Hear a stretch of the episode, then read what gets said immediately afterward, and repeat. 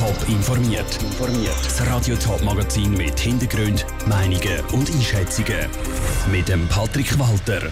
Wieso der Kanton St. Gallen ein paar Tage später anfängt impfen als andere Kantone und was für die Fahrer von Stadtbus Winterthur bei den Doppelgelenkbus anders ist als bei den gewohnten Fahrzeugen, das sind zwei von den Themen im Top informiert.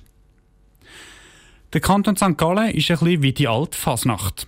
Während in den meisten Kantonen seit gestern, zum Teil sogar schon seit vor Weihnachten geimpft wird, geht St. Gallen erst morgen los.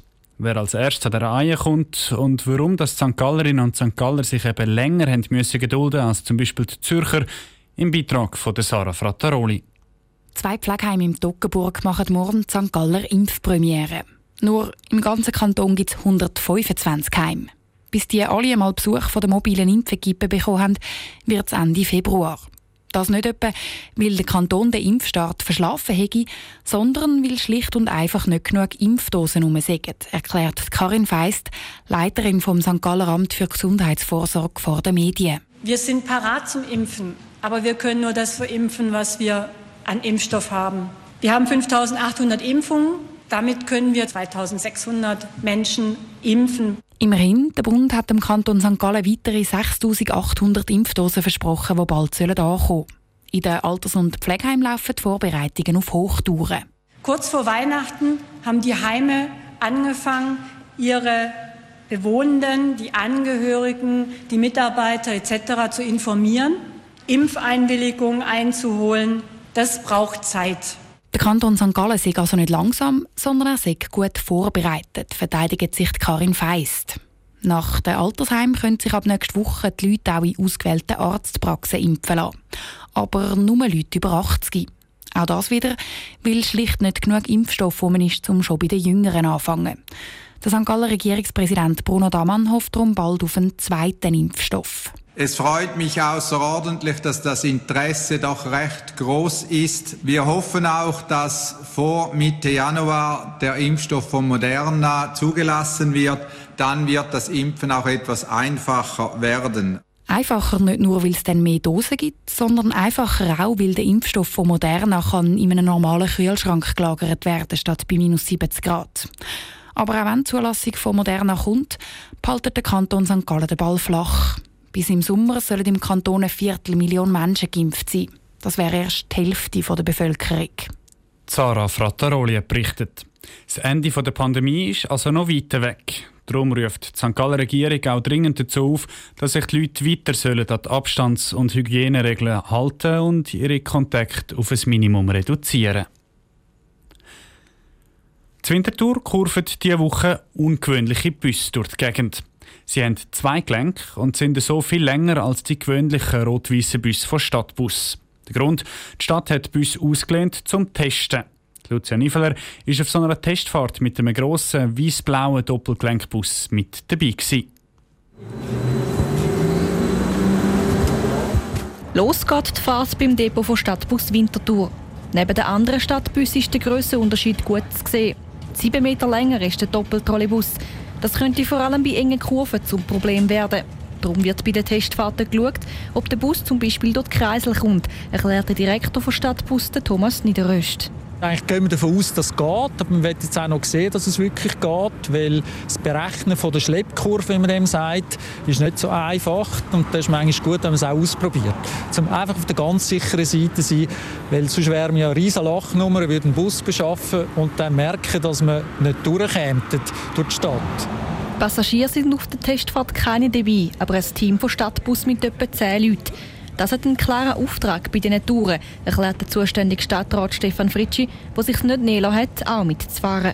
Da haben wir ein technisches Team, das da mitfährt und das auswertet und die verschiedenen Kriterien begutachtet und dann so auch die Eignungskriterien dann messen, dass wir am Schluss einen guten Kriterienkatalog haben. Eines von diesen Kriterien ist zum Beispiel der Stopp nach ein paar Minuten an der Haltestelle Obersee. Weil an die Haltestellen stehen im Fokus. Die längeren Busse brauchen automatisch mehr Platz. Und das ist nicht bei allen Haltestellen gegeben.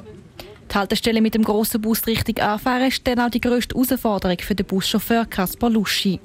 Und dann schaue ich, dass im Prinzip, so wie es jetzt steht in der Haltestelle, dass noch gerade steht, dass meine Leute zufrieden und besser können aussteigen oder einsteigen.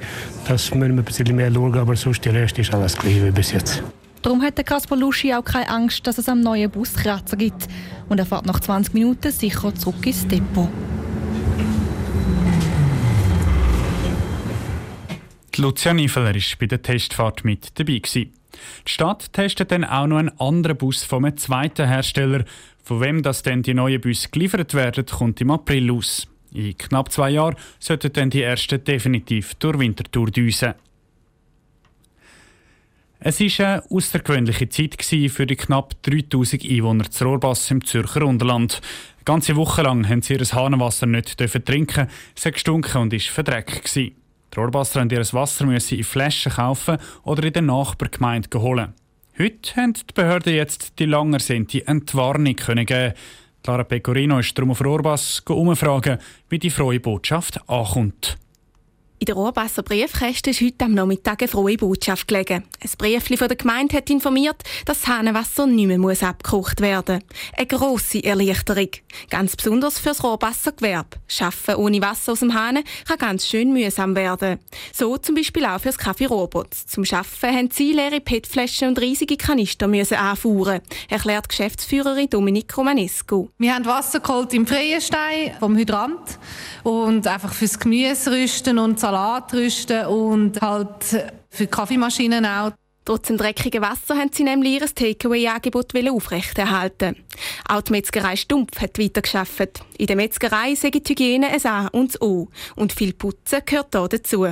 Das sei ein ziemlicher Kampf, meinte Metzger Markus Stumpf. Das ist viel, viel mühsamer, viel aufwendiger. Ich meine, sonst kannst du, wenn du irgendeine Maschine putzen oder einen Tisch abwaschen, lässt einen Kübel Wasser raus. Und so hast du einfach immer müssen den Raum verlassen, das Haus verlassen. Wir haben die Wursterei durch müssen.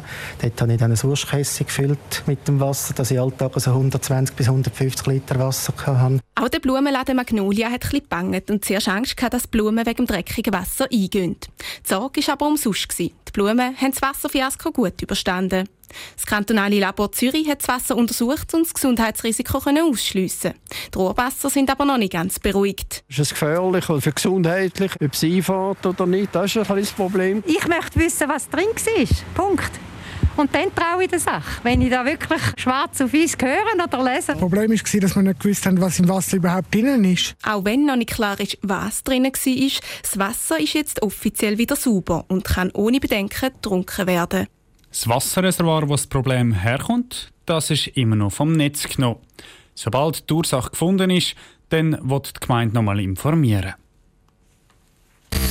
Top informiert, auch als Podcast. Mehr Informationen gibt es auf toponline.ch.